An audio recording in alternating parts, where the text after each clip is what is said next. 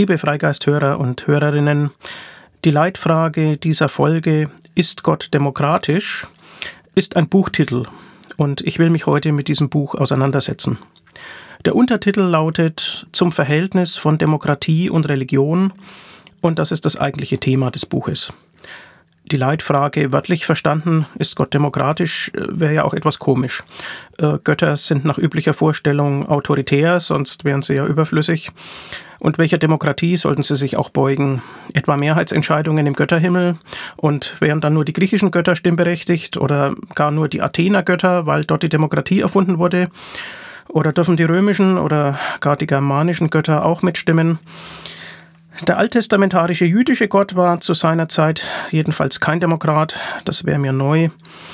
Überhaupt spiegeln Götter ja die politischen Verhältnisse ihrer Gläubigen, was nicht verwundern kann, schließlich sind sie deren Projektion. Aber ich greife vor, zur Religionskritik ähm, oder genauer zum Mangel an Religionskritik kommen wir noch. Das Verhältnis von Demokratie und Religion ist also das Thema, kein unwichtiges Thema, darin dürften sich Gläubige und Ungläubige einig sein. Das Buch ist 2022 im Hürzel Verlag erschienen und sein Autor ist Professor Ottfried Höffe, emeritierter Professor für Philosophie an der Universität Tübingen, wo er die von ihm gegründete Forschungsstelle für politische Philosophie leitet, wie man aus dem Klappentext des Buches erfährt. Wer übrigens sein dortiges Porträtfoto mit dem auf seiner Homepage vergleicht, wird feststellen, dass eines davon spiegelverkehrt ist. Es ist das auf der Homepage. Der Verlag war es also nicht. Vielleicht stammt aber der plakative Buchtitel Ist Gott demokratisch vom Verlag? Wer weiß. Herr Höffe ist als rühriger Intellektueller einflussreich und jedenfalls kein Unbekannter. Er ist philosophisch Interessierten zumindest als Kantianer bekannt sein, ähm, seine hauptsächlichen Bezugsautoren sind Aristoteles, Immanuel Kant und John Rawls. Drei Ehrendoktoren, diverse Gastdozenturen, Akademiemitgliedschaften und Beiratstätigkeiten zieren seinen Weg. Etwa 40 Monographien, noch einmal so viele Herausgeberschaften und zahlreiche philosophische Fachbeiträge lassen ahnen, dass seine Stimme Gewicht hat. Bei Fragen der Ethik der politischen Philosophie und Rechtsphilosophie, vor allem bei Fragen der Freiheit und der Gerechtigkeit. Ich nehme vorweg, das nun zu besprechende Buch ist lesenswert, gehaltvoll, an vielen Stellen äh, bereichernd und allerdings an einigen Stellen aus säkular-humanistischer Sicht ähm, auch ärgerlich. Das werde ich versuchen zu erläutern und zu kommentieren. Es handelt sich um einen längeren Essay, der immerhin 220 Seiten umfasst. Kein Fachtext im engeren Sinn, keine Fußnoten. Literaturhinweise sind nur am Ende summarisch aufgeführt. Alles ist gut lesbar, ähm, ja, wobei auch dieser Verlag es nicht geschafft hat, äh, circa 80 Druckfehler, Worttrennungsfehler und kleine, leicht behebbare Grammatikfehler aus der Erstauflage des Buches zu verbannen. Das Schönste findet sich auf Seite 178. Dort werden kirchliche Einrichtungen, speziell auch Schulen und Hochschulen in den USA, statt als karitative Einrichtungen als karikative Einrichtungen bezeichnet. Wer denkt da nicht an Karikatur statt an Caritas? Das Buch hat zwei Teile. Erstens der Weg zur Moderne und äh, zweitens zeitgenössische Probleme und verfolgt dabei äh, ein Profil, das im Vorwort erläutert wird. Nämlich über Tagesaktuelles hinaus äh, soll eine grundsätzliche Erörterung des Themenfeldes erfolgen. Es sollen Schnittmengen äh, von Demokratie und Religion betrachtet werden. Ähm, und auch die geistesgeschichtliche Entwicklung ähm, wird in den Blick genommen, tendenziell ähm, über Europa und Nordamerika äh, hinaus gedacht und dabei wird ein eindimensionales Narrativ der Säkularisierung korrigiert, denn die Entwicklung war und ist vielschichtiger. Im zweiten Teil des Buches äh, geht es dann um die Zumutungen, äh, die Demokratie und Religion sich gegenseitig machen, wobei schon angekündigt wird, äh, dass hier nicht nur Konflikte auftauchen, sondern dass sich beide Welten auch unterstützen können. Am Ende winkt die Hoffnung, dass bei aller Störanfälligkeit des Verhältnisses von Demokratie und Religion von einer Zwangslage oder einem Dilemma äh, keine Rede sein kann. Man darf also gespannt sein. Im Vorwort geht äh, Höffe vom unstrittigen Gewaltverbot ähm, für Religionsvertreter, also gut für alle Bürger, aber insbesondere für Religionsvertreter in der konstitutionellen Demokratie aus, skizziert Religion und Politik als zwei verschiedene Sphären und führt dann auf sein Thema hin. Da lese ich mal was vor. Ich werde immer wieder Absätze ähm, aus dem Buch im Original vorlesen. Auf Seite 17, 18 heißt es. In den pluralistischen, dabei säkularen Gesellschaften finden sich sowohl Anhänger, Gefolgsleute als auch Gegner von Religion, nicht zuletzt indifferente Personen. Infolgedessen darf die konstitutionelle Demokratie, will sie ihre innere Aufgabe erfüllen und allgemeine Anerkennung erreichen, weder in der Praxis ihrer Ideen von Freiheit und Gerechtigkeit, noch in deren Theorie irgendwie Religion voraussetzen. Die weltanschauliche Neutralität verlangt allerdings auch, die Religion nicht von vornherein auszuschließen. Andererseits äh, tritt in der heutigen Demokratie die Religion nicht im Singular, sondern im Plural auf. Spätestens bei der Frage, auf welche Religion und in deren Rahmen auf welche Konfession oder Richtung sich die Demokratie stützen sollte, kommt es zur Konkurrenz. Wegen der daraus entstehenden Probleme versteht sich die Antwort auf die Frage nach der Beziehung von Demokratie und Religion nicht von selbst. Ihr Verhältnis bedarf vielmehr einer gründlichen Erörterung. Ja, soweit. Also man sieht, äh, da gibt es Stoff zu behandeln und das geschieht im Folgenden auch. Also die geistesgeschichtliche äh, Behandlung des Ganzen ähm, im ersten Teil beginnt mit dem Hinweis, äh, dass es schon in der Antike Theorien gab, ähm, die von Religion und Theologie vollständig unabhängig waren, ähm, so dass also eine säkulare Politik, Philosophie und Moralphilosophie keine Erfindung der Neuzeit ist. Dazu schreibt Höffe Seite 23. Die Aufgabe, sich von Religion und Theologie freizumachen, stellt sich jedenfalls nicht von Anbeginn in unserem Kulturraum, sondern im Wesentlichen erst nach dem Einbruch des Christentums in die Welt rund um das Mittelmeer. Erst durch dieses die Geistes- und Sozialgeschichte wahrhaft revolutionierende Ereignis wird das Themenfeld dieses Essays mit dem Virus der Religion infiziert. Die zuvor vielfach religionsfreien Theorien werden, polemisch formuliert, mit Religion verunreinigt, sodass danach und weitgehend auch erst danach ein Prozess der Reinigung, eine Emanzipation von Religion und Theologie nötig wird. Soweit das Zitat und ja, die Ausdrucksweise wirkt nicht besonders religionsfreundlich. Es folgen dann verschiedene Hinweise mh, mm, auf frühere, mh, mm, im Kern säkulare Vorstellungen von Staat und Recht. Mm, das beginnt mit dem Dekalog, mit den zehn Geboten. Ähm, was ist daran säkular? Äh, nun, Höffe weist darauf hin, dass die zweite Tafel der Gebote, also ähm, das nach dem, äh, wo es also dann nicht mehr um Gott und um den Feiertag und so weiter geht, sondern um die Vorschriften für das Leben, dass das eigentlich alles säkulare Vorschriften sind. Er weist auch darauf hin, ähm, dass im Judentum damals äh, die Vorstellung eines Vertrages dahinter stand zwischen dem Herrn, also Gott, und seinem auserwählten Volk. Und ähm, ja, ähm, er schreibt, äh, das Gewicht dieser Gebote liegt auf der Hand. Offensichtlich erleichtern sie fraglos unabhängig von jeder Religion ein humanes Leben. Ähm, wie immer man das sehen will, ähm, es sind jedenfalls auch säkulare Inhalte dabei. Als ähm, nächste Quelle wird der Konfuzianismus hervorgehoben in China. China ist ähm, geistesgeschichtlich geprägt durch vier Lehren bzw. Schulen. Äh, das ist der Daoismus, der ist religiös, das ist der Buddhismus, dessen religiöser Charakter ja ist ähm, fragwürdig. Dann ist es der Konfuzianismus, der ist im Kern nicht religiös. Höffe nennt äh, diese Denkströmung altsäkular. Und es gibt noch den Legismus, äh, der sich auf das Rechts- und Staatswesen äh, konzentriert. Also letztlich die Leute sollen brav sein und sich an die Regeln halten. Aber entscheidend ist eben, dass der Konfuzianismus ähm, ja, eine säkulare Denkweise schon früh und breitenwirksam verankert hat. Höffe geht dann ausführlich auf das antike Griechenland ein. Ähm, zunächst ähm, auf Xenophanes von Kolophon, von dem man ja weiß, dass er die These vertreten hat, wenn Tiere Götter hätten, dann würden sie sich die vorstellen äh, wie das entsprechende Tier. Und ähm, ja, Xenophanes war auch ein vehementer Kritiker der damaligen Götterwelt mit dem zutreffenden Argument, äh, dass das Verhalten dieser Götter kaum als Vorbild äh, für die Menschen äh, geeignet gewesen ist. Es geht dann um Aristoteles.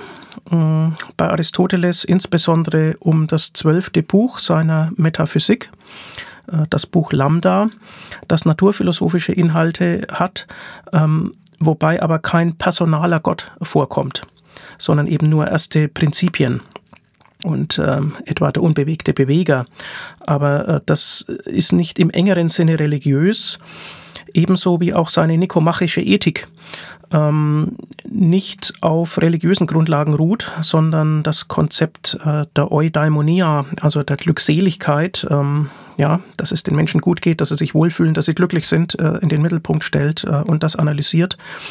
Auch in Aristoteles Schrift zur Politik ähm, sind keine theologischen Grundlagen auffindbar. Und ähm, Höfe schreibt dazu, Seite 35, bei deren Erörterungen taucht eine Theologie weder im philosophischen noch im lebenspraktischen Verständnis auf. Für die Theologen des Mittelalters und bis weit in die Neuzeit wird diese strenge Religionsunabhängigkeit ein Problem sein denn sie halten Aristoteles für einen überragenden Denker der Moral und Ethik, später auch der Politik. Folglich müssen sie mit dem Ärgernis zurande kommen, dass ihr philosophisches Vorbild die Moral und Politik auf eine für ihn selbstverständliche, für christliche, auch jüdische und muslimische Denker aber provokative Weise begründet, ohne jeden Bezug auf Religion und Gott. Zitat Ende. Ja, wir kommen zur römischen Welt. Äh, da wird Cicero kurz erwähnt, ähm, der ja als eklektischer Philosoph ähm, lange und bis heute einflussreich äh, war und ist. Äh, bei ihm ist immerhin der Ursprung des Naturrechts bei den Göttern zu suchen. Also es ist keine, ähm, natürlich keine durchgängig religiöse Argumentation bei ihm, aber an gewissen Stellen findet man da Einflüsse. Und dann, naja, in der Spätantike ähm, wird ausführlich besprochen Aurelius Augustinus, einflussreicher Kirchenlehrer. Und der hat jetzt gewissermaßen die Geschichte gedreht. Das entscheidende Stichwort bei ihm lautet Entsäkularisierung. Es wird also jetzt alles äh, christlich durchwirkt und ähm, also bei der Frage, wie sich denn Glaube und Vernunft zueinander zu verhalten haben, ähm, heißt es bei Augustinus oder über Augustinus. Ähm, danach gibt es bei allen für den Menschen wesentlichen Fragen keine nur mittels menschlicher Vernunft erreichbare Antwort. Also das säkulare Denken reicht ihm nicht. Äh, es muss alles sozusagen nach oben gezogen werden ähm, zu den Himmeln. Und das betrifft einerseits die Moral und andererseits die Rechts- und Staatsphilosophie. Das sind ja die Aspekte, die in dem Buch beleuchtet werden. Ähm, bei der Moral ist klar, dass Augustinus äh, die Eudaimonia nicht ausreicht, nicht das irdische Glück, sondern äh, die Ausrichtung auf das Jenseits ist für ihn das Entscheidende. Und ähm, Höfe kommentiert äh, durchaus kritisch, ähm, dass man dann eben Zusatzannahmen braucht im Weltbild und äh, dass das auch die Eigenverantwortung äh, des Individuums schwächt, weil ja dann alles von göttlicher Gnade abhängt und ähm, nicht mehr in der Hand äh, der einzelnen Menschen liegt. Ja, und in der Rechts- und Staatsphilosophie ist die entscheidende Schrift ähm, des Augustinus De Civitate Dei, der Gottesstaat. Ähm, eine Überschrift, äh, die uns ja schon ähm, Schlimmes befürchten lässt. Und ähm, in der Tat geht es auch dort ähm, sozusagen um das himmlische Jerusalem und ähm, nicht um die funktionierende irdische Ordnung. Ähm, Höffe nennt das eine politische Theologie, äh, die da von Augustinus entworfen wird. Sehr einflussreich, viele Jahrhunderte lang. Höffe weist dann auf Denker aus dem arabischen, ähm, aus dem islamischen äh, Kulturkreis hin, und zwar Al-Kindi und Al-Farabi, die der Meinung waren, Philosophie und Religion äh, vertreten dieselbe Wahrheit. Es könne also eigentlich nicht zu Widersprüchen kommen. Und während Al-Kindi meinte, dass im Zweifel, ähm, äh, wenn man eben doch Widersprüche ahnt, ähm, der Koran als höchste Form der Offenbarung vorzuziehen sei, hat Al-Farabi eine Eigenständigkeit des wissenschaftlichen Denkens erkannt in seiner Schrift Die Prinzipien der Ansichten der Bewohner der vortrefflichen Stadt. Ähm, also das ist äh, 10. Jahrhundert. Und ähm, Höfe schreibt, ähm, also da räumt ein islamischer Denker der Philosophie gegenüber der Theologie eine wissenstheoretische Eigenständigkeit ein und verbindet diese epistemische Autonomie mit einem geistigen Vorrang. Denn die Offenbarung benötige ein in intellektueller Hinsicht sekundäres Vermögen, die Einbildungskraft, also Fantasie die die Philosophie nicht brauche. Äh, soweit diese Bemerkung. Und äh, das ist ja doch ganz interessant, äh, dass es also auch aus einer islamischen Tradition heraus äh, so etwas wie ein Eigenrecht äh, wissenschaftlichen Denkens gibt, äh, dass es da schon angelegt ist. Anschließend wird Thomas von Aquin besprochen, ähm, der ja die dann im Westen wieder zugänglich gewordenen Schriften des Aristoteles ähm, durchgearbeitet und aufgearbeitet hat. Und das ist ganz interessant, ähm, weil Thomas von Aquin inhaltlich säkular argumentiert. Höfe schreibt dazu, Seite 49, Generell argumentiert Thomas mit der rein natürlichen Vernunft, womit er eine Vermischung seines Philosophierens mit Theologie radikal ablehnt. Damit erweist sich sein Denken, obwohl es wie damals selbstverständlich in einem christlichen Horizont steht, als in einem strengen Sinn säkular, nämlich von Religion und Theologie radikal unabhängig. Dieser Befund ist folgenreich. Im Gegensatz zum heute vorherrschenden Narrativ beginnt die Emanzipation des abendländischen Denkens im Allgemeinen und die der Theorien von Moral, Recht und Politik im Besonderen nicht erst in der Neuzeit. Sie hat auch nicht bloß antike Vorläufer, die dann im Christentum nach dem Muster von Augustinus ihre geistige Eigenmacht verlieren. Die Unabhängigkeit mithin Säkularität setzt vielmehr weit vorher und bei einem zweifellos christlichen Denker, bei Thomas von Aquin an. Zitat Ende. Okay, dann geht der Weg in die Neuzeit. Ähm, Dante Alighieri und äh, Marsilius von Padua und Wilhelm von Ockham werden erwähnt, aber nicht näher besprochen. Ähm, drei Autoren äh, der frühen Neuzeit äh, werden im Buch ein wenig vertieft. Das ist zum einen Niccolo Machiavelli, ein typischer Humanist und politischer Aufklärer, ähm, wobei natürlich die machttaktischen Aspekte in seinem Werk äh, im Mittelpunkt stehen. Denn äh, in Il Principe, äh, im Fürsten, ähm, geht es einfach darum, eine nicht ererbte Macht überhaupt zu erringen und sie einmal errungen äh, langfristig zu erhalten. Äh, das ist sozusagen die Aufgabe. Und ähm, ja, man muss dann die damaligen Voraussetzungen der Zeit sehen. Das war natürlich äh, keine Demokratie und, ähm, und eigentlich überhaupt keine verbindliche Verfassungsordnung. Ähm, also der politische Konkurrenzkampf hatte noch keinen verlässlichen Rahmen, damit auch keine Rechtssicherheit. Und das erklärt sicherlich so manchen Ratschlag äh, von Machiavelli, ähm, der zwei ja, zwei Ziele, zwei Zwecke verfolgt, ähm, nämlich das Wohl des Gemeinwesens, aber auch das eigene Herrscherwohl. Also sehr wohl beides. Ja, der zweite frühneuzeitliche äh, Denker, der besprochen wird, ist Thomas Hobbes. Äh, Thomas Hobbes war vom Vernunftideal äh, geprägt, hat aber in einer Zeit der Bürgerkriege gelebt und dann war die Frage natürlich, wie kann man den Frieden, wie kann man geregelte Verhältnisse herstellen? Und er hat dann die Idee des Gesellschaftsvertrages stark gemacht in seiner einflussreichen Schrift Leviathan. Und die philosophische Begründung dafür ist ähm, auch rein säkular, was nicht heißt, dass Religion bei Hobbes gar nicht vorkommt. Sie kommt vor im Leviathan und in der Schrift De Homine ähm, und Höffe schreibt dazu Seite 56, 57. Die Religion wird dort aber nicht zur Begründung, nicht einmal zur Bestätigung herangezogen. Im einschlägigen Kapitel 12 des Leviathans fragt Hobbes lediglich, warum es beim Menschen die Religion gibt. Die Antwort, die er in vier Schritten entwickelt, fällt für die Religion gewiss nicht vorteilhaft aus. Es gibt Religion erstens wegen des Glaubens an Geister. Zweitens wegen der Unkenntnis der im Verhältnis zur angeblichen Erstursache Gott sekundären natürlichen Ursachen. Drittens wegen der Verehrung dessen, was man fürchtet. Und schließlich viertens wegen des Umstandes, zufällige Dinge für Vorzeichen zu halten. Die im nächsten Kapitel folgende politische Anthropologie nimmt auf diese Überlegungen zur Religion keinen Bezug, äh, schreibt Höffe und so weiter. Okay, also Hobbes hat natürlich in einer religiösen Zeit äh, gelebt war aber kein übermäßiger Freund äh, der Religion. Mhm. Atheist war er nicht, äh, das ist klar. Aber hier geht es ja darum, äh, was sozusagen die Begründung des staatstheoretischen Konzeptes trägt. Das ist ja das, was Höffe interessiert und äh, da sind die Argumente eben säkular. Der nächste Denker, der das fortgeführt hat, ähm, äh, die Idee des äh, Gesellschaftsvertrages und äh, der hier besprochen wird, ist Jean-Jacques Rousseau. Rousseau allerdings hat eine Bürgerreligion äh, vorausgesetzt. Er war der Meinung, dass es für den Staat äh, sehr wohl wichtig ist, dass jeder Bürger eine Religion hat. Ähm, da ist zwar auch die eigentliche Begründung des Gesellschaftsvertrages nicht religiös, aber man merkt schon, äh, dass der Religion wieder eine stärkere Rolle zugeschrieben wird. Und ja, das ist natürlich problematisch, ähm, ist eine Frage, die man bis heute stellen kann. Ähm, muss man an Gott glauben, um ein guter Staatsbürger zu sein? Sind Gläubige denn die besseren Staatsbürger? Und ähm, was folgt daraus für die Behandlung der Religion im Staat? Gut, dazu kommen wir später. Wir sind ja noch beim historischen Durchzieher. Und ähm, der nächste Autor, der breit gewürdigt wird, äh, sicherlich zu Recht aufgrund seiner Bedeutung, ist Immanuel Kant.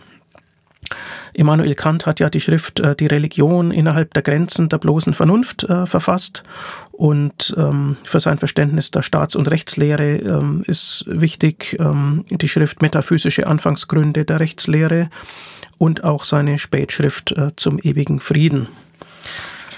Höfe schreibt, ähm, dieser streng religionsunabhängige und universalistische Charakter macht Kants Moral- und Rechtsphilosophie zum wohl wichtigsten Gesprächspartner der heutigen Diskurse.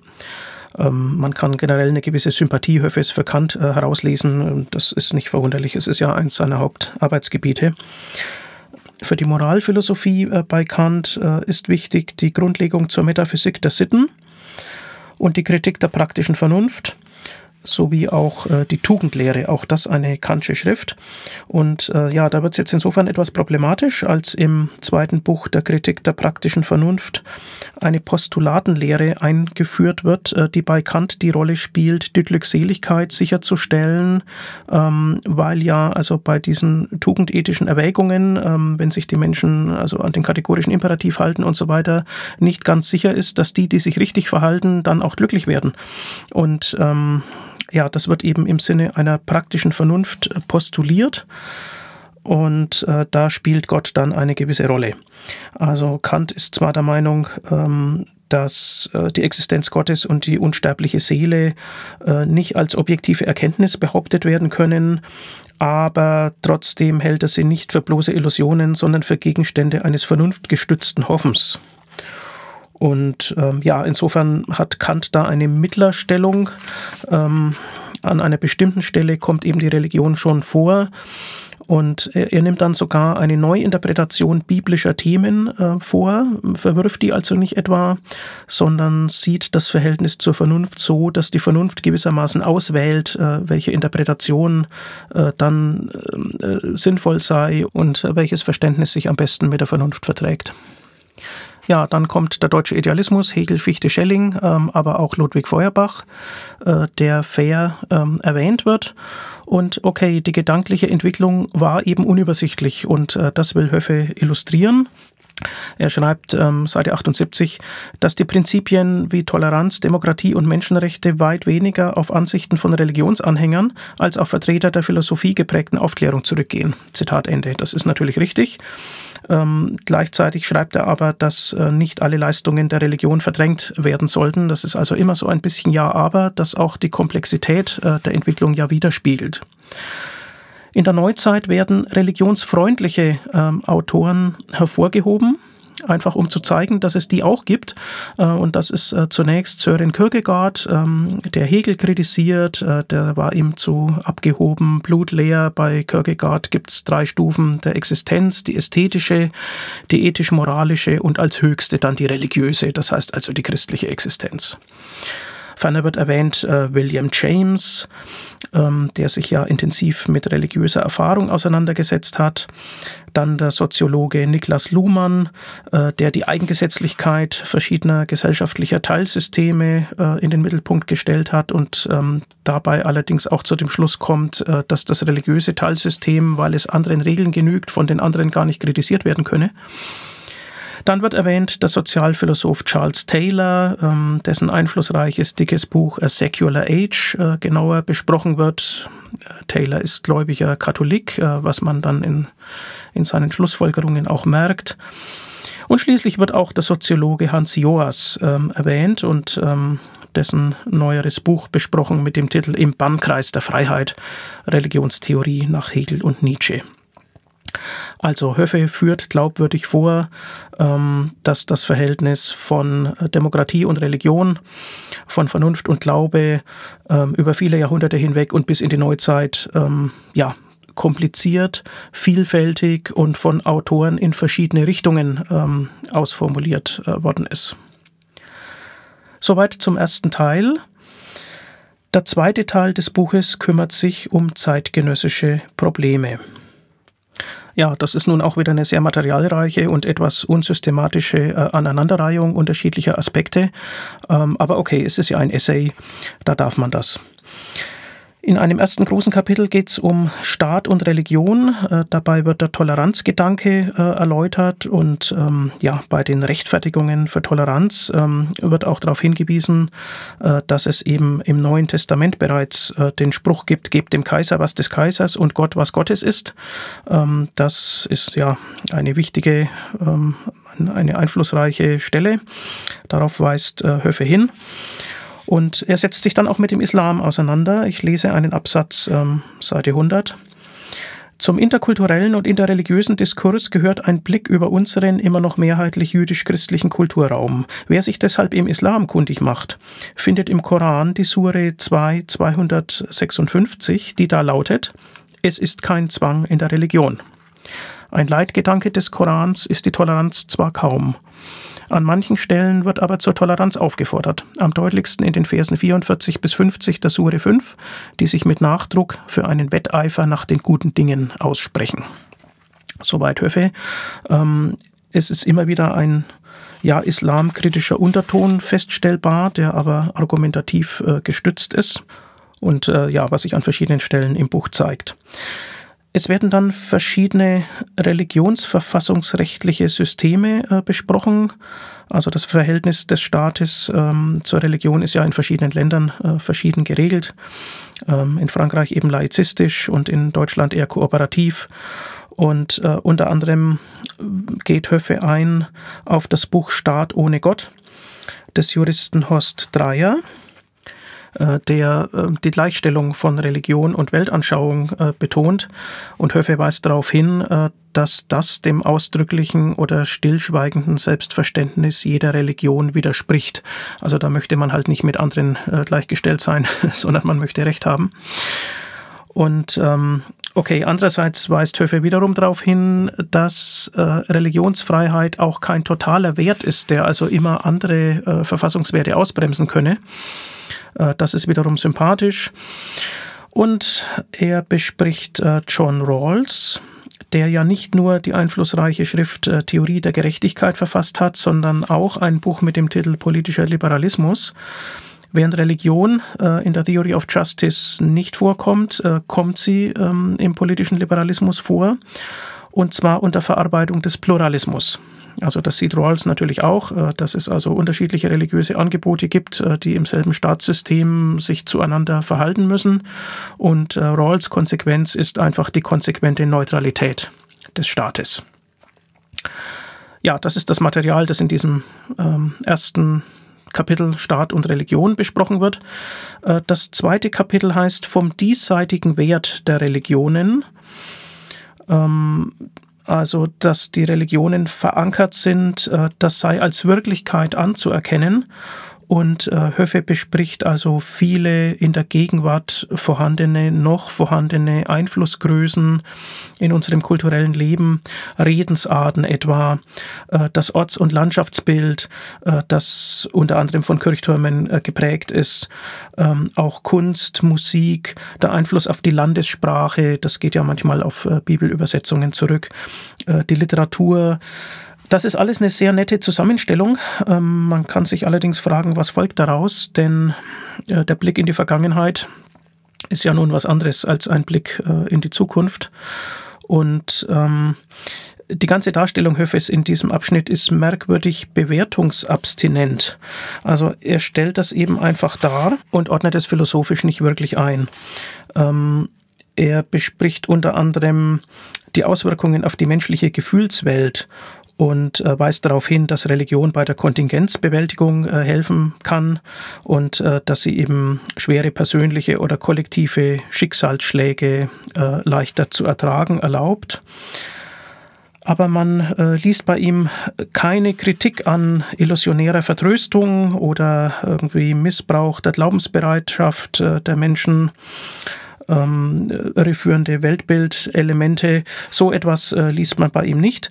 Äh, immerhin weist er darauf hin, äh, dass es äh, zum Thema Kontingenzbewältigung, äh, mit dem Leben zurechtkommen, auch andere, auch nicht religiöse äh, Quellen und Vorschläge gibt. Er erwähnt etwa den spätantiken Autor Boetius und seine Schrift vom Trost der Philosophie. Also das deutet gewissermaßen eine säkulare Alternative an. Ja, Höffe zieht eine Zwischenbilanz, Seite 131 unten. Er schreibt, auch wenn einige Personen diese Elemente lieber beiseite schieben, andere sie dagegen willkommen heißen, vielleicht sogar pflegen, lässt sich eine Gemeinsamkeit kaum bestreiten.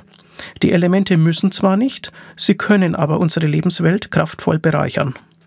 In den meisten Fällen kann dabei jeder für sich entscheiden, wie er sich verhält und den anderen die von ihnen bevorzugte Denk- und Lebensweise lassen. Zitat Ende.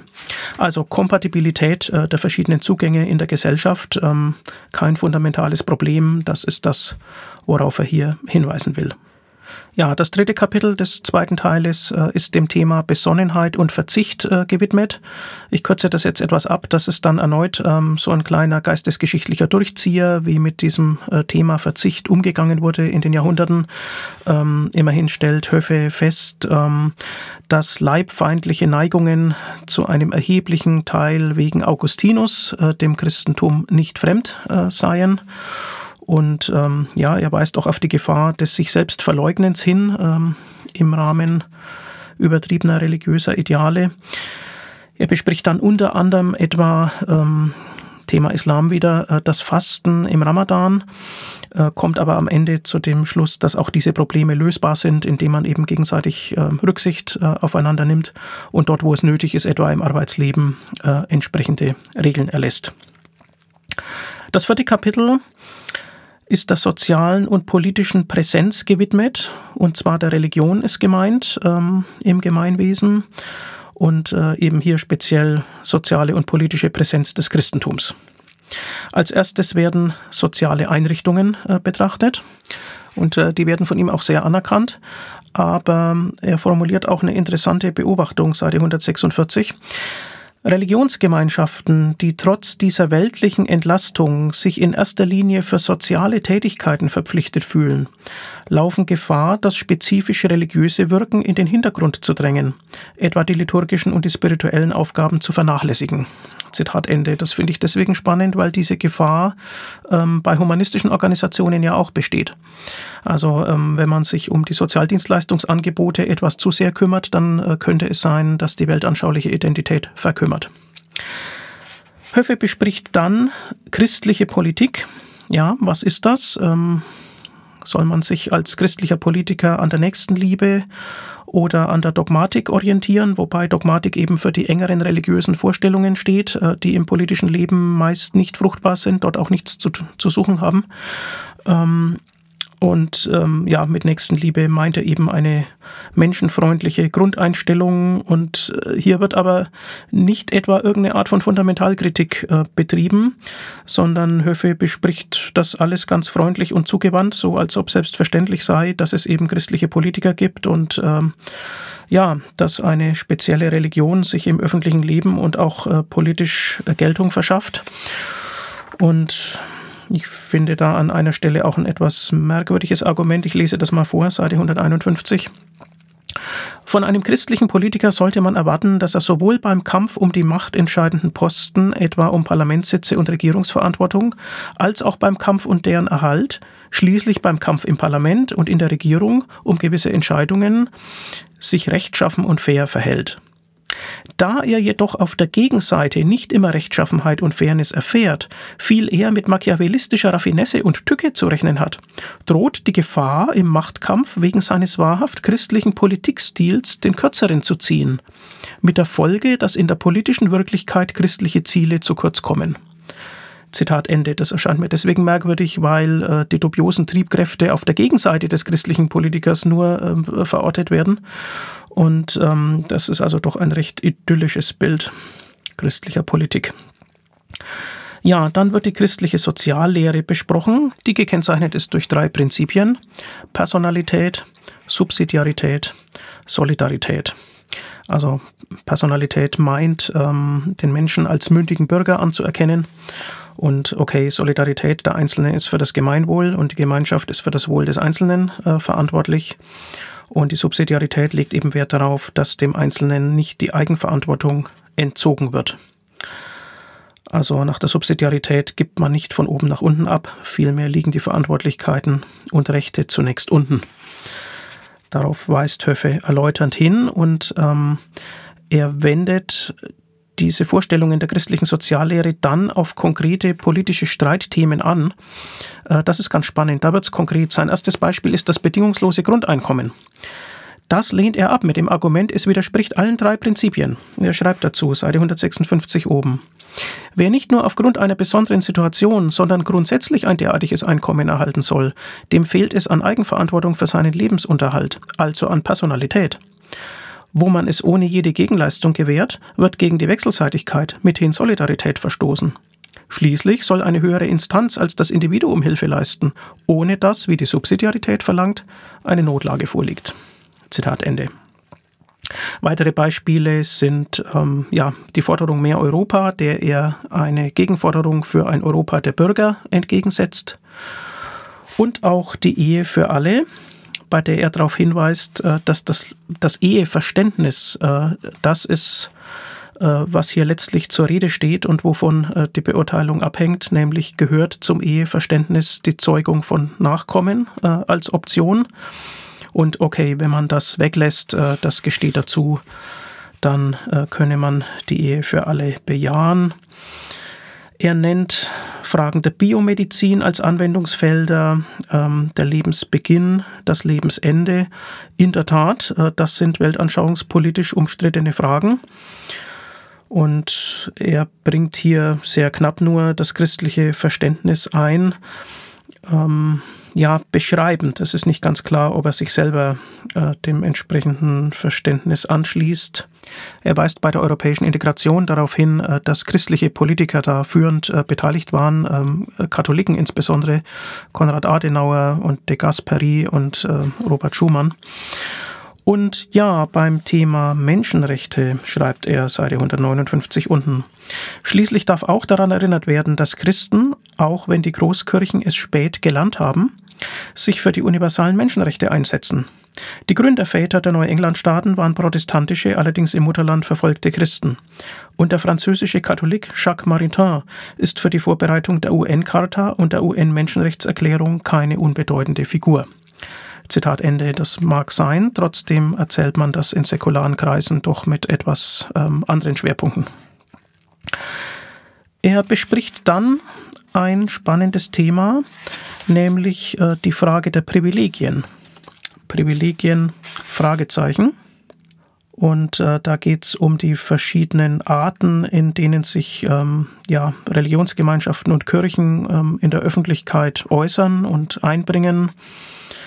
Er schreibt unter anderem, Seite 164. Die Frage eines möglichen Privilegs taucht erst dort auf, wo eine Religionsgemeinschaft offiziell zu Themen angehört wird, bei denen es nicht um ihr Lebens- und Betätigungsrecht und ihre Organisationsstruktur, also nicht mehr um das weite Feld der Religionsfreiheit geht.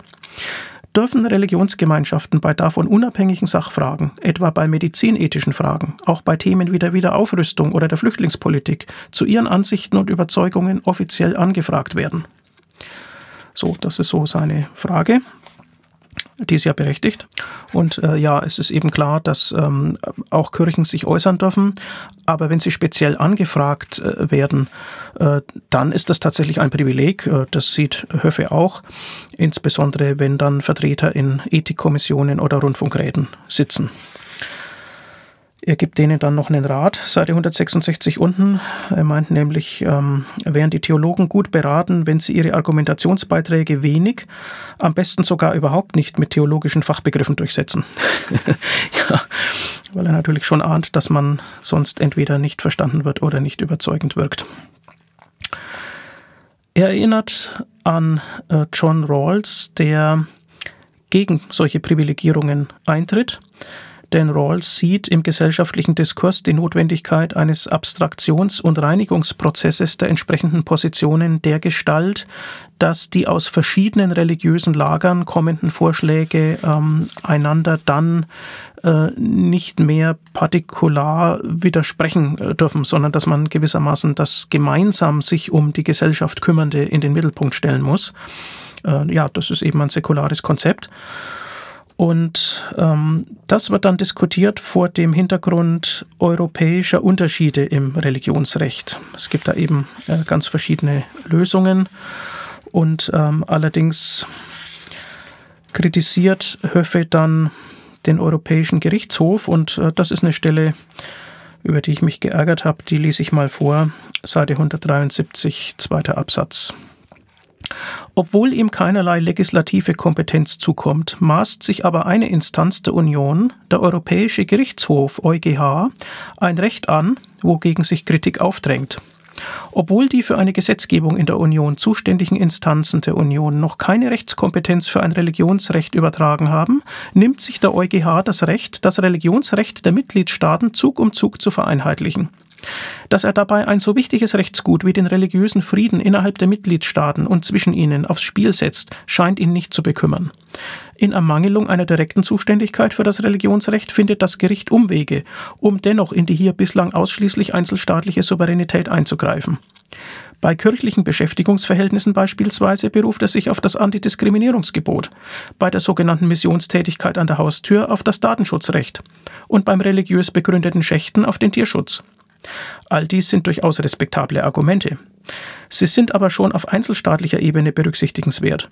Wenn weder deren Legislative noch deren Justiz ein Eingreifen für nötig hielt, sollte sich der EuGH zurückhalten. Tatsächlich hat er sich hier wie andernorts ohne Not in einzelstaatliche Eigenheiten eingemischt. Zitat Ende. Na, ich bin froh, dass er sich eingemischt hat, denn damit werden Grundwerte durchgesetzt auf europäischer Ebene und ich kann nur sagen, bei diesem Themenkomplex kommen säkulare Humanisten definitiv zu einem anderen Urteil als Ottfried Höffe. Er beschließt den Abschnitt mit einer berechtigten Bemerkung, aber sie klingt bei ihm merkwürdig distanziert.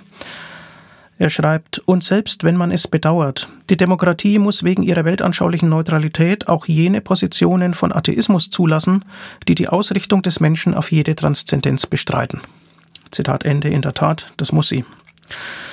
Er bespricht dann noch das Thema Ethikunterricht. Und ähm, ja, ähm, es muss eben ein Alternativfach Ethikunterricht eingerichtet werden. Aber dass man vielleicht Ethik für alle haben möchte, das wird bei ihm gar nicht diskutiert. Auf den Gedanken kommt er gar nicht. Er schreibt ähm, Seite 174 unten, zu fragen ist, ob man auf Antrag ein derartiges Recht in Zukunft nicht auch buddhistischen Gemeinschaften, selbst Weltanschauungsgemeinschaften, die die Jugendweihe propagieren, einzuräumen hat. Zitat Ende. Also das klingt so, als ob das eine seltsame Außenseiterposition wäre, sogar Jugendweihe. Das zeigt seine mentale Distanz zu säkularen Anliegen und zum säkularen Humanismus. Hier wird also nur die weltanschauliche Vielfalt im gleichen Recht ähm, auf ein wertebegründendes Fach diskutiert, ähm, weil das einfach seinem Verständnis von Religionsverfassungsrecht entspricht und es entspricht ja auch der gültigen Rechtslage und äh, der Praxis bisher in Deutschland. Ja, soweit ähm, dieses vierte Kapitel zur sozialen und politischen Präsenz des Christentums. Im fünften Kapitel bemerkenswert immerhin geht es um Gefahren seitens der Religion. Solche Gefahren sieht Höffe durchaus. Das Thema Gewalt wird angesprochen. Die Gefahr der Gewalttätigkeit ähm, fanatisierter Religionsvertreter wird gesehen. Allerdings ähm, klingen viele seiner Bemerkungen so, dass Religion dann nicht die zentrale Ursache ist, sondern dass wenn es gewaltsam wird, noch andere Ursachen hinzukommen müssen. Es ist dann eben nicht eigentlich die Religion. Ähm, er schreibt unter anderem, so ist nämlich dem Wesenskern der Religion alle hatte Gewalt fremd. Und er führt fort, Offensichtlich nicht fremd sind sie der Welt, zu deren Wesen die Macht gehört, auch, also auch der Politik. Auch wenn man bei der Suche nach der Rechtfertigung von Gewalt bei Religionen fündig wird, sind die wahren Grundlagen der Gewaltbereitschaft in Eigenheiten der sozialen und politischen Ordnung zu suchen. Und so weiter. Es ist nicht falsch, aber es ist einseitig. Ja, und hier so im äh, Schlussteil des Buches scheint mir, wird es eben immer wieder einseitig. Es folgt ein aus säkularer Sicht spannendes Kapitel zu Karl Marx, Friedrich Nietzsche und neuer Atheismus. So die Überschrift. Äh, das Denken von Marx im Hinblick auf Religion wird treffend zusammengefasst. Auch bei Nietzsche ähm, wird erläutert, ja, worum es ihm ging mit dem Spruch äh, Gott ist tot, nämlich nicht um eine theologische oder sonst wie religionstheoretische Aussage, sondern ähm, verarbeitet wird der Verlust der Glaubwürdigkeit äh, des christlichen Glaubens eben schon zu Nietzsches Zeiten. Daraus folgt die Aufgabe für die Moral, eine neue Rechtfertigung zu suchen, die dann bei Nietzsche nicht mehr kollektiven Charakter hat, ähm, sondern sich an das souveräne Individuum wendet. Das ist alles ganz richtig. Solche Absätze sind ähm, bereichernd, äh, gut zu lesen. Und dann wird es halt zwischendrin immer wieder etwas ärgerlich. Ähm, der neue Atheismus wird sehr plakativ dargestellt. Ähm, es werden nur drei Autoren äh, überhaupt genannt. Richard Dawkins, Daniel Dennett und Christopher Hitchens. Ähm, Deutsche Autoren äh, kommen gar nicht in den Blick. Und auch etwa neuer Humanismus statt neuer Atheismus ähm, wird überhaupt nicht erwähnt. Also der neue Atheismus ähm, ist Herrn Höffe ganz offensichtlich fremd, äh, um nicht zu sagen äh, zuwider. Ähm, er schreibt auf 100 94 oben. Hier geht der neue Atheismus über die Ablehnung jedes Glaubens an Gott hinaus, indem er auch den trotzdem Gläubigen den nötigen Respekt verweigert, verletzt er nicht nur ein Minimum von Zivilisiertheit und Toleranz. Er fällt auch in einen pragmatischen Widerspruch. Die kräftige, häufig zu einer gezielten Provokation gesteigerte Polemik bedient sich nämlich einer Rhetorik, die selbst nicht von naturwissenschaftlicher Art ist, also der Devise Just Science, lediglich Naturwissenschaft widerspricht. Zitat Ende. Okay, also volle Breitseite, wie man das ähm, von, ja, kirchennahen Autoren eigentlich gewohnt ist. Er geht dann ein auf den amerikanischen Philosophen Thomas Nagel, ähm, der den Auffassungen des ähm, neuen Atheismus vehement widerspricht. Ähm, Nagel ist ja bekannt äh, durch seinen äh, frühen, sehr einflussreichen Aufsatz What is it like to be a bat? Wie fühlt es sich an, eine Fledermaus zu sein? Also das ähm, sozusagen das interpersonale Verständnis von Bewusstsein wird da problematisiert und ähm, ja, äh, ist hier eben ein religionsfreundlicher Autor. Ebenfalls erwähnt wird äh, der Rechtsphilosoph Ronald Dworkin, der einen frommen Atheismus äh, predigt, würde ich fast sagen so dass Atheismus nicht religionsfeindlich sein muss und äh, das ist offenbar auch das, was äh, Höffe vorschwebt. Er geht dann, äh, also wir sind ja im Kapitel ähm, Gefahren seitens der Religion. Er geht dann auf Fanatismus ein und auf Missbrauch in der Kirche, allerdings beides sehr knapp.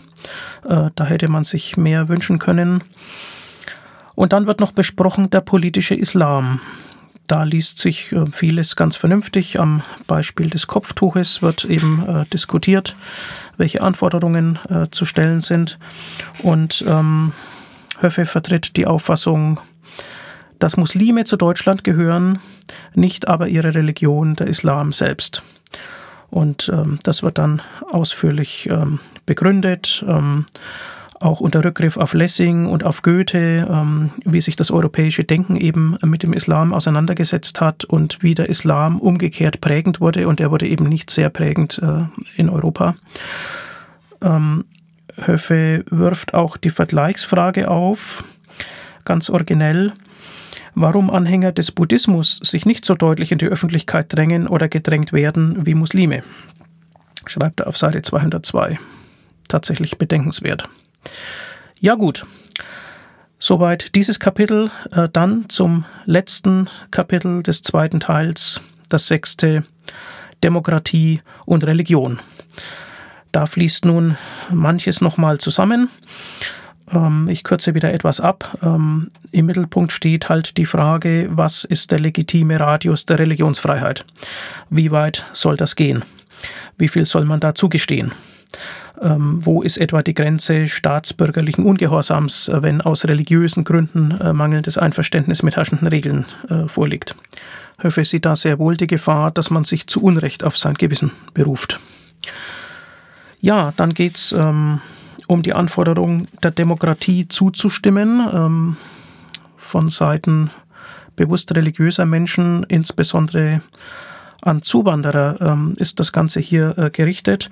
Höfe weist darauf hin, äh, dass ja die selbst oft den Vorteil äh, der Demokratie spüren und nutzen und äh, deswegen auch mit den Regeln der Demokratie einverstanden sein sollten. Höfe schreibt explizit Seite 217, letztlich ist von allen Religionen zumindest, wenn sie in unseren Breiten leben wollen, die Anerkennung von Demokratie und Menschenrechten einzufordern. Jawohl, ich denke, dem kann man zustimmen. In einem weiteren Abschnitt wird dann das Umgekehrte diskutiert, nämlich äh, nicht nur inwieweit müssen religiöse Menschen die Demokratie akzeptieren, sondern inwieweit kann die Demokratie der Religion entgegenkommen. Und ähm, naja, bei unserer Verfassungslage sieht Höfe natürlich, es darf keine Religion bevorzugt oder benachteiligt werden. Es dürfen nicht einmal die Religionen insgesamt äh, Sonderrechte erhalten. Und weiter, Seite 219. Die Freiheit des Bekenntnisses, die das Grundgesetz im Artikel 4 Absatz 1 für unverletzlich erklärt, erstreckt sich dort nämlich sowohl auf das religiöse als auch das weltanschauliche Bekenntnis. Weil nach dem nächsten Absatz die ungestörte Ausübung nur hinsichtlich der Religionsausübung gewährleistet wird, darf man freilich den Religionen eventuell ein etwas höheres Gewicht als den Weltanschauungen zusprechen. Zitat Ende erneut eine Schräglage. Ja, also die Ausübung, okay, die ist sprachlich nur auf die Religion bezogen. Weltanschauungsausübung steht da halt nicht an dieser Stelle. Aber es ist ja völlig klar äh, nach den fortgeltenden Artikeln der Weimarer Reichsverfassung, dass nicht religiöse Weltanschauungen den religiösen gleichgestellt sind. Und mit diesem Gedanken scheint Höffe einfach zu fremdeln.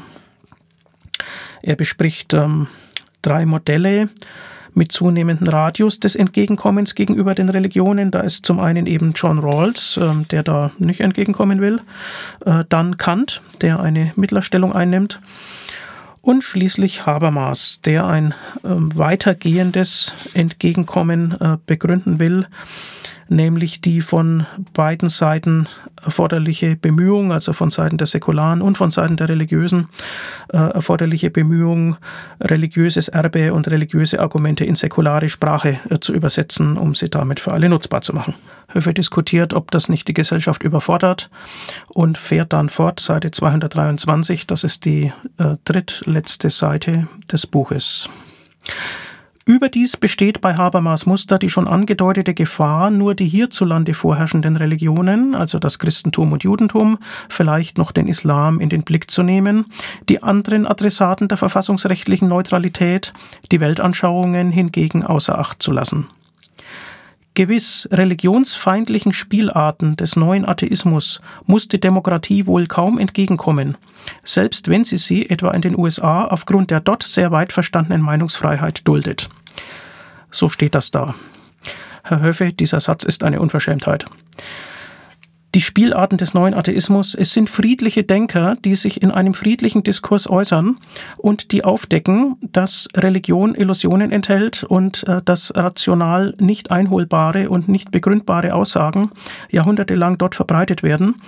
Und wieso soll gerade denen die Demokratie weniger entgegenkommen als anderen ähm, ja, religiös geprägten, religiös indoktrinierten Vertretern nicht haltbarer, transzendenzbezogener Weltanschauungen? Äh, diese kritische Gegenfrage muss doch erlaubt sein. Und der Text geht weiter. Nächster Absatz. Wie aber ist weltanschaulichen Richtungen von der Art der freikirchlichen Bewegungen, die im Freidenkerverband organisiert sind, zu begegnen. Die dort praktizierte Jugendweihe dürfte vom Grundsatz der Religionsfreiheit vermutlich geschützt sein. Was aber folgt daraus für die Demokratie, dieser doch mehr als 150 Jahre alten Tradition und den noch weit älteren Traditionen der Freimaurer entgegenkommen zu sollen? Wegen ihrer sowohl religiösen als auch weltanschaulichen Neutralität ist der Demokratie hier kaum eine Diskriminierung erlaubt. Zitat Ende. Und es klingt ja fast so, als ob Höfe bedauern würde, dass hier keine Diskriminierung erlaubt ist. Und ja, fast schon traurig muss man feststellen, dass er die säkulare Szene wohl überhaupt nicht kennt, sonst könnte er die Begriffe nicht derart durcheinander bringen. Das ist sicherlich nicht böse gemeint, das beruht äh, sicherlich auf Unkenntnis. Aber ich sage es nochmal, hier stand, die freikirchlichen Bewegungen, die im Freidenkerverband organisiert sind. Nein. Also, da wird wohl zunächst verwechselt freikirchlich und freireligiös. Ähm, die Freireligiösen sind ja die, ähm, die zunächst frei in der Religion waren und zunehmend frei von Religion werden. Die sind vermutlich gemeint. Aber die sind auch nicht im Freidenkerverband organisiert. Welcher sollte das sein? Etwa der Deutsche Freidenkerverband? Nein. Und auch die Berliner Freidenker haben sich ja schon vor 30 Jahren in Humanistischen Verband umbenannt. Ähm, das scheint Herr Höfe alles nicht zu wissen. Und das dann ausgerechnet mit der Jugendweihe in Verbindung zu bringen, ist auch ein bisschen kurios. Also es gibt natürlich äh, den Verband Jugendweihe Deutschland, aber das ist wiederum eine andere Organisation.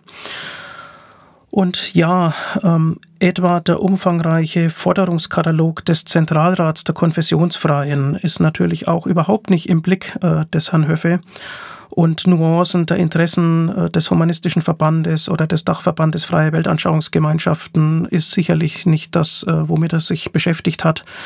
Ähm, das scheint Herrn Höffe alles sehr fremd zu sein. Ähm, das kommt ihm vermutlich gegenüber seiner eigenen Kulturprägung auch sehr andersartig vor. Ähm, dabei geht es doch hier auch um Früchte der Aufklärung und es geht um ähm, die weltanschauliche Ausprägung eines Humanismus, also durchaus Themen und Traditionen, ähm, mit denen sich ein Philosoph äh, wie Höffe in anderer Weise sein Leben lang beschäftigt hat. Äh, deswegen finde ich diese Missverständnisse und Kenntnislosigkeiten doch ähm, auch ein wenig traurig und ich würde mir wünschen, dass hier gesamtgesellschaftlich mehr Dialog äh, zustande kommt zwischen traditionell geprägten christlichen Denkern, Aufklärungsphilosophen und bewussten säkularen Humanisten.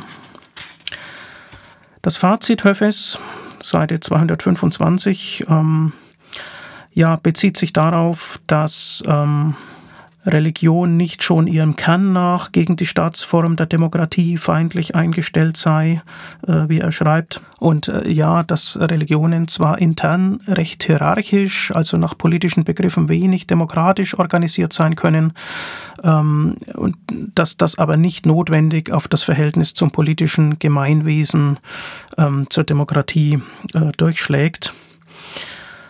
Sein Schlussabsatz lautet, infolgedessen drängt sich auf die unausgesprochene Leitfrage des Essays diese bilanzierende Antwort auf. Wegen immer wieder neuer Herausforderungen ist das Verhältnis von Demokratie und Religion störanfällig. Es hat im Prinzip aber nicht den Charakter einer Zwangslage, eines Dilemmas. Ja, damit endet das Buch, also letztlich schwierig, aber doch heile Welt äh, oder wie? Ich denke, die Diskussionen äh, zu diesen ganzen Problemen müssen und werden weitergehen. Und äh, das bleibt für säkulare Humanisten natürlich auch eine Herausforderung. Ähm, denn auch wenn man sich da über die eine oder andere Formulierung bei Höfe ärgern mag, ähm, ich glaube, viele Bildungsbürger denken genauso oder ähnlich. Ähm, das ist schon eine Wahrnehmung, eine Ausformulierung des Themenfeldes, die für viele steht. Ähm, da wird eben die Haltlosigkeit äh, der religiösen Inhalte nicht wirklich durchschaut und deswegen hat man dann zu viel Respekt vor falschen Ideen. Ähm, also vor den Menschen soll man ja durchaus Respekt haben, aber vor den falschen Ideen muss man keinen Respekt haben. Und ähm, naja, dann wird eben in einem althergebrachten bildungsbürgerlichen Milieu die Dynamik aus Privilegierung und Diskriminierung äh, in diesem weltanschaulichen Feld äh, gar nicht wirklich nachvollzogen und wird in gewisser Weise gar nicht verstanden. Und ähm, naja, es ist aber halt so, dass, äh, dass die historische Trägheit alleine dann da auch nicht weiterhilft. Aus dem alten Glauben wird eben kein neues Wissen. Deswegen bleibt da noch viel zu tun. Und wir müssen in der Gesellschaft im Dialog äh, bleiben. Und damit ist eben auch äh, eine Art Bringschuld an die säkulare Szene verbunden. Ähm, wenn man nicht verstanden wird, kann man ein Stück weit auch selber schuld sein. Dann muss man sich vielleicht äh, häufiger und klarer oder lautstärker äußern. Ähm, aber eben so, dass der andere auch in die Lage versetzt wird, mitzudenken und das Berechtigte an den eigenen Argumenten zu erkennen. So oder so, ähm, Höfes Buch war für mich eine bereichernde Lektüre und äh, ich hoffe, ich konnte den Inhalt und die damit verbundenen ja, Bildungschancen, aber auch äh, weltanschaulichen und weltanschauungspolitischen Probleme ein gutes Stück weit skizzieren und erläutern. Vielen Dank für die Aufmerksamkeit.